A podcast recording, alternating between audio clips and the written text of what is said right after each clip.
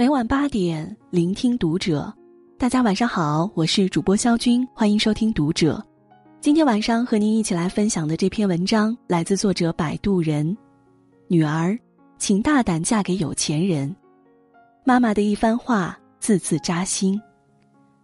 关注读者新媒体，一起成为更好的读者。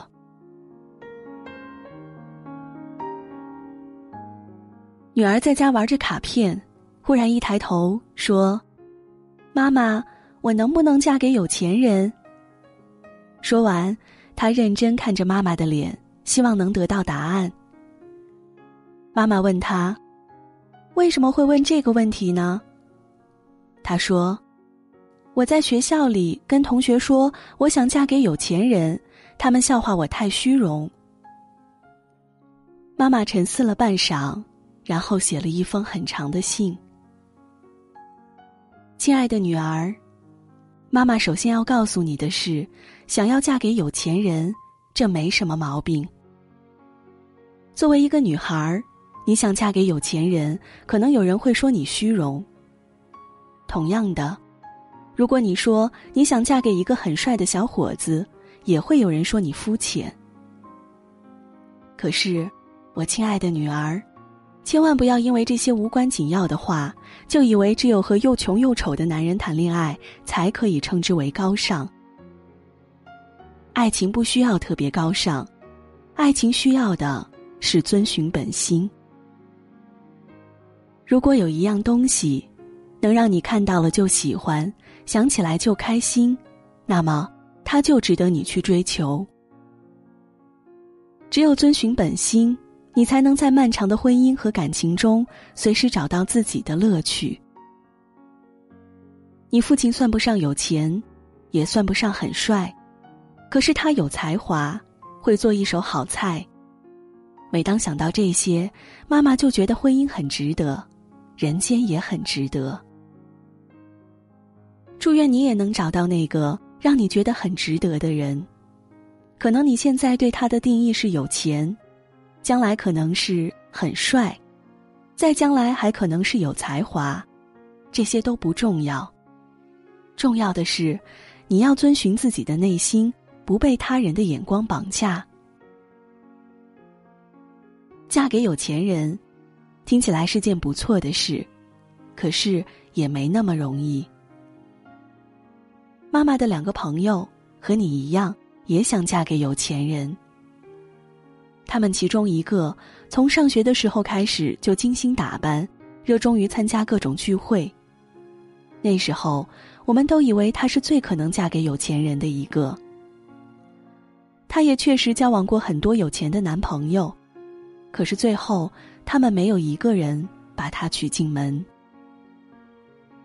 后来她年纪大了，渐渐不再那么好看，又没有像样的工作，最后。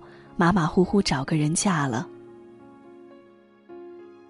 女儿，听完到这里，你可能会说：“那些有钱人太坏了，对待感情怎么可以这么不负责任呢？”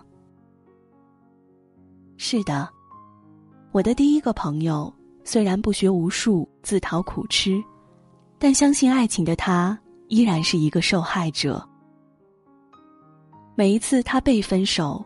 看他哭得梨花带雨，我也会在心里痛骂那些玩弄感情的渣男。事实上，无论是有钱人还是穷人，都有坏人和好人，这个比例很难说哪个更高一些。你要嫁给有钱人，那么他一定要是一个有钱的好人，而不是随便一个有钱人。有钱。是一个不错的加分项，却不是最重要的那个。除了有钱之外，他还必须对待感情足够真诚、有爱心、有担当。如果没有这些，妈妈宁愿你嫁给一个没钱的好人。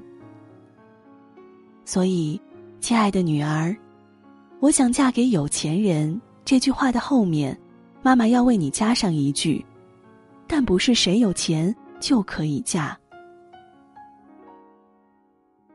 我的另一个朋友呢，就是你认识的林姨。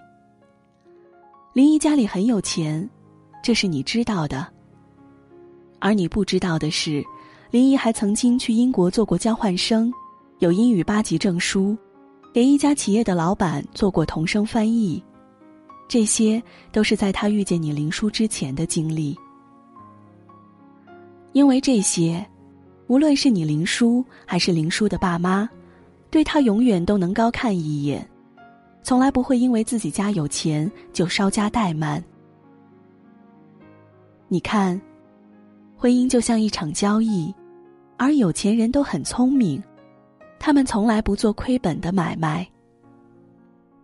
想要嫁给有钱人，你必须有足够拿得出手的东西。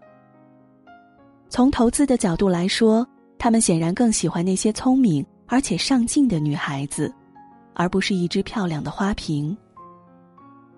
如果你仔细观察，你会发现。那些有钱人的老婆并不是最漂亮的那种，他们大多相貌普通，却博学多才，充满智慧。这是因为对有钱人来说，一个女人的容貌是最容易贬值的东西，而智慧、见识和解决问题的能力，才像金子一样保值。亲爱的女儿。无论你将来是想从一群有钱人里面挑出最好的那个，还是想从一群好人里面挑出最有钱的那个，妈妈都举双手赞成。而你现在要做的，就是好好学习，拓展见识，让自己尽可能的优秀，这样才有足够的资本挑挑拣拣。亲爱的女儿，最后，妈妈要告诉你的是。嫁给有钱人固然会好，但人生并不是嫁给一个有钱人就可以一劳永逸。目前新晋世界首富是亚马逊的 CEO 杰夫·贝索斯，他的妻子麦肯齐·贝索斯是一个颇有名气的小说家。他并没有因为嫁给世界首富就把自己创作的笔丢掉，相反。即便已经生了两个孩子，他依然坚持在孩子起床之前和上学之后，利用这些宝贵的时间进行创作。因此，贝索斯称赞自己的太太足智多谋、聪明有头脑。结婚多年，他对她的爱只增不减，依然愿意帮她洗碗做饭。而外界提到麦肯齐，也会介绍说小说家麦肯齐。而不是笼统的称之为贝索斯太太。一个女人无论将来嫁给谁，都不能弄丢她本身存在的价值，只有如此，她才有足够的底气去爱别人和接受别人的爱。否则，把自己迷失在老公的财富里，那和一只宠物没有什么区别。亲爱的女儿，我祝愿你。能嫁给一个有钱人，我祝愿你能嫁给一个有钱的好人。我祝愿你有足够的资本，配得上你想要的人。我祝愿你无论是否得偿所愿，都还能拥有属于自己独一份的精彩。